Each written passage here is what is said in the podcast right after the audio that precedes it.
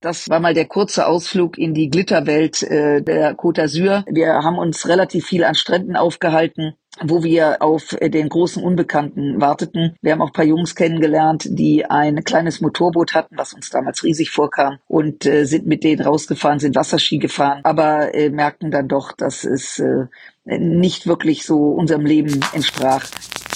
Sommer in Berlin, komm, lass uns um die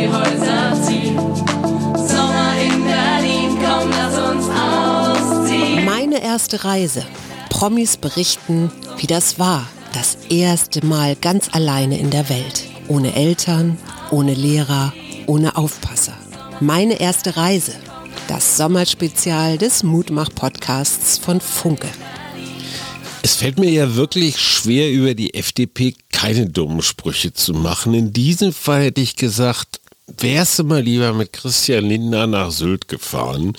Die Frau, die wir heute hören, die stellt sich selber vor, deswegen mache ich das nicht. Ähm, was mich ein wenig traurig stimmt, ist, dass die Spitzenkandidatin ihrer Partei für die Europawahlen ist und äh, womöglich dem politischen Betrieb hier in Berlin verlustig geht. Und äh, egal, was man von ihr hält, sie ist immer eine Bereicherung, weil sie kann einem nicht egal sein. So, von wem könnte die Rede sein? Na? Mein Name ist Marie-Agnes Strack-Zimmermann. Ich bin Mitglied des Deutschen Bundestages und äh, Vorsitzende des Verteidigungsausschusses. Ja, meine erste Reise, äh, die mir besonders äh, nachhaltig in Erinnerung geblieben ist, war eine Reise nach dem Abitur 1978 mit meiner engsten Freundin. Mein Bruder leite uns sein mehr oder weniger nagelneues VW Cabriolet und wir sind durch Frankreich gefahren. Ziel war die Côte d'Azur. Ja, äh, wir sind durch dieses sehr große Land gefahren und haben geglaubt, auch irgendein kleines Hotel wird es immer geben.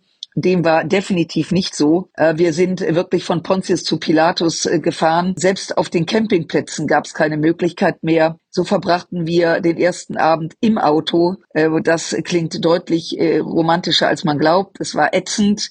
Es war erstaunlich kalt, unbequem.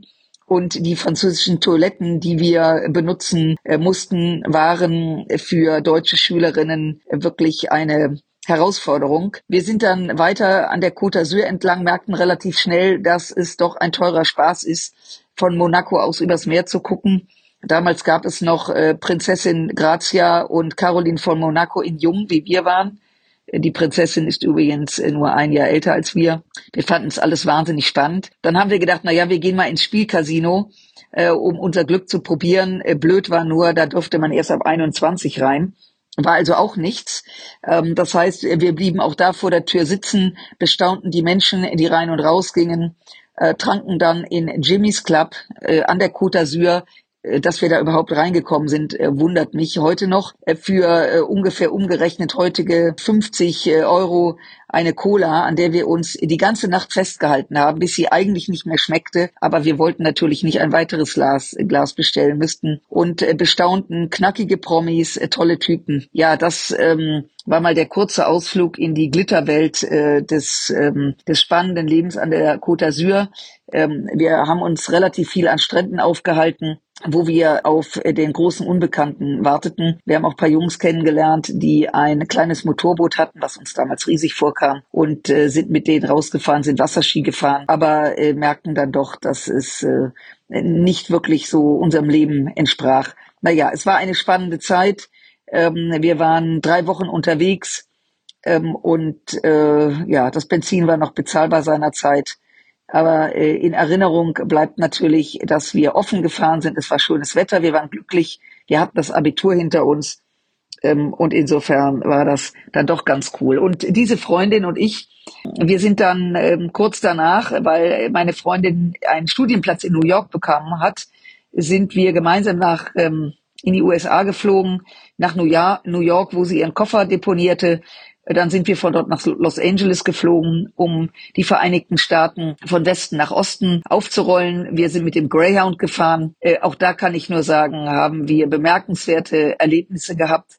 Vor allen Dingen nachts in Los Angeles ähm, ähm, ein Greyhound-Bahnhof äh, aufzusuchen, ist wirklich der Albtraum. Äh, wir haben es überlebt sind doch relativ naiv durch diese Welt gefahren. Und für die, die uns heute zuhören und sich nicht vorstellen können, es gab kein Handy, es gab äh, keine Möglichkeit, äh, Kontakt aufzunehmen. Wir sind einfach gereist über die Südstaaten, bis wir wieder in New York angekommen sind. Wir waren einen Monat im Greyhound unterwegs mit Haltestopps in der Wüste von New Mexico unter anderem wo wir uns natürlich ganz schrecklich ernährt haben. Ich glaube, auf dieser Reise haben wir wahrscheinlich mindestens drei Kilo zugelegt und eine enge Freundschaft, die meine Freundin Angelika und mich immer noch verbindet. Aber wir haben zum ersten Mal die große Weite ähm, Amerikas entdeckt und ähm, ja, wenn ich heute Fotos anschaue, diese Fotos sind leicht verblichen, auch für die, die uns zuhören. Es gab kein iPhone.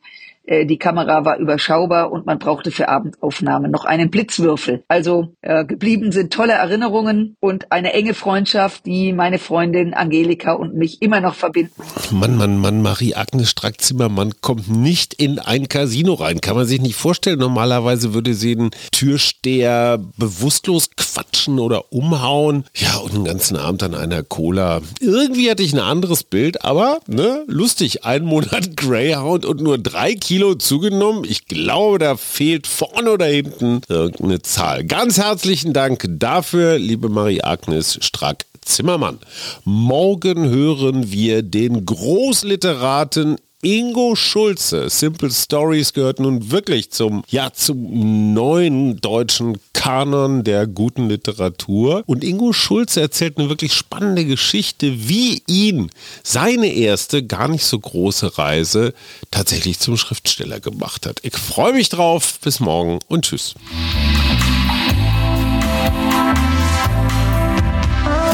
Das war der Mutmach-Podcast von Funke. Unterstützt uns bei steady.fm, folgt uns auf Instagram oder hinterlasst gerne eine nette Bewertung. Wir hören uns.